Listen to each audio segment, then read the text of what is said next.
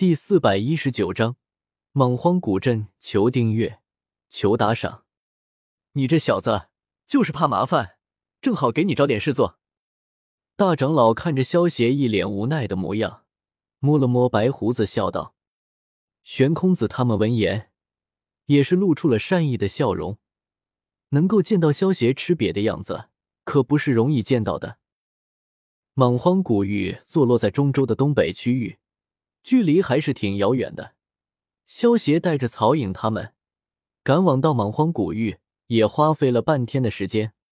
莽荒古镇距离莽荒古域最近的一处小镇，因为莽荒古域的凶命在外的缘故，所以莽荒古镇上的人也很少。不过，因为有人在莽荒古域发现了菩提古树的踪迹后，消息传出去后，不知道多少强者赶往了这里。导致中年人烟稀少的莽荒古镇变得前所未有的热闹了起来。莽荒古镇上方的空间一阵扭曲，四道人影从虚空中缓缓走了出来。对于突然出现的四道人影，也吸引了不少人的目光。不过，当目光落到为首的白衣公子身上时，所有人都为之一顿。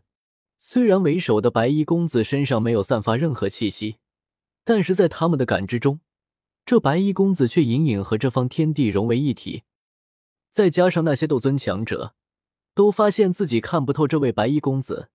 和其他人对视一眼，发现其他人眼中的骇然后，同时不动声色的转移的目光，能够让斗尊强者都感到深不可测的，只能是斗圣强者了。更让他们感到震惊的是，这位白衣公子实在太过年轻。看上去不到二十的斗圣强者，这怎么可能？所有人都认为这位白衣公子只是一个驻颜有术的老怪物罢了。我们暂时就在镇子里住下吧，顺便打探一下消息，明日再前往莽荒古域如何？一身白衣的萧邪对曹颖三人说道：“一切但凭萧长老安排。”丹坤和盛和两人闻言，恭敬的回道。丹坤二十二岁，已经是七品高级炼药师，是丹家年轻一辈之中最优秀的男弟子。盛和二十三岁，七品巅峰炼药师，是丹塔二长老的亲传弟子。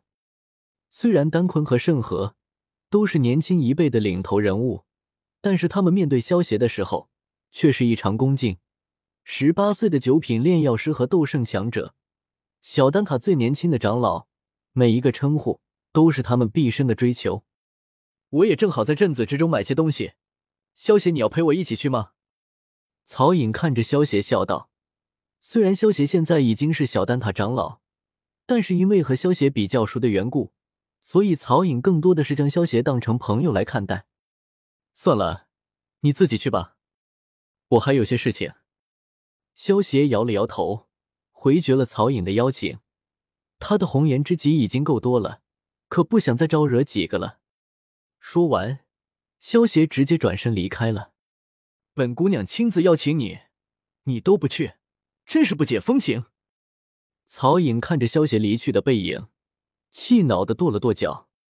丹坤和盛和见到曹颖这个小妖女，露出这副小女人的模样，相对一眼，笑着摇了摇头。这向来将男人视为污物的曹家小妖女，也只有面对萧协这种人物的时候，才会吃瘪吧。萧协和曹颖他们分开后，直接进入了莽荒古域。虽然萧协说是明日进入莽荒古域，但是其实只是为了支开他们而已。对于萧协来说，他一个人花费半天的时间，足够找到了菩提古树，带着曹颖他们三个拖油瓶，反而浪费时间。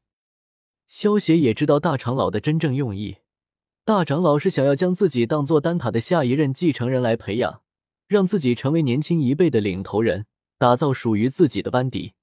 但是他们还是太低估萧协了，不出三年的时间，萧协便能够突破斗帝，到时候曹颖他们都还没有成长起来，萧协都已经离开斗气大陆了，所以萧协现在不会浪费那个时间去拉拢曹颖他们。连萧协手下的龙门，萧协也是将所有的事情交给了苏妹，自己当个甩手掌柜，他怎么可能有那个闲工夫去掌管丹塔呢？此时，莽荒古域里面已经有不少闻讯而来的高手了。不过，这莽荒古域本身就是一处大凶之地，里面毒虫、魔兽无数，就连斗尊强者在这里，一个不小心，也有很大的可能身陨。所以，至今为止，还没有人真正的找到菩提古树。萧协进入莽荒古域之后。一捻一动，见闻色霸气瞬间用出，方圆万里的范围中，所有的事情都逃不过萧邪的感知。整个莽荒古域有大半被萧邪的见闻色霸气笼罩着。萧邪化作一道闪电，飞射了一会，将整个莽荒古域都感知了一遍，终于找到了菩提古树的所在。这便是菩提古树吗？萧协赶到菩提古树的地点后，看着眼前这棵树荫极其庞大，高达千丈，散发着古老气息的古树，喃喃自语道：“只见一股清气在古树上空荡漾而开，时而变换成种种之状，显得神奇莫测。看来这菩提古树还有制造幻境的作用，否则这么高，早就被别人发现了。”萧协心中暗自想到。如果不是因为萧协使用的是见闻色霸气，灵魂境界又达到了地境，这菩提古树制造的幻境影响不到自己，否则光靠灵魂之力的感知是找不到这菩提古树的。轰！就在萧协准备靠近菩提古树的时候，菩提古树突然沙沙作响，密密麻麻的的树枝缠绕到一起，然后垂落到地上。树枝缓缓裂开，从中走出了五道散发着强大气息的身影。五个半圣傀儡吗？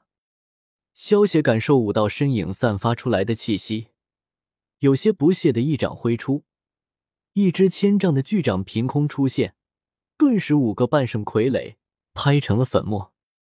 萧邪虽然本身只是一星斗圣，但是萧邪的灵魂可是地境的灵魂，所以只要是四星斗圣以下。都挨不住萧邪的随手一击，将五个半圣傀儡随手灭掉以后，萧邪身形一闪，出现在了菩提古树的树底旁。随着萧邪的靠近，菩提古树顿时发出一团白光，将萧邪包裹住，带着萧邪消失了。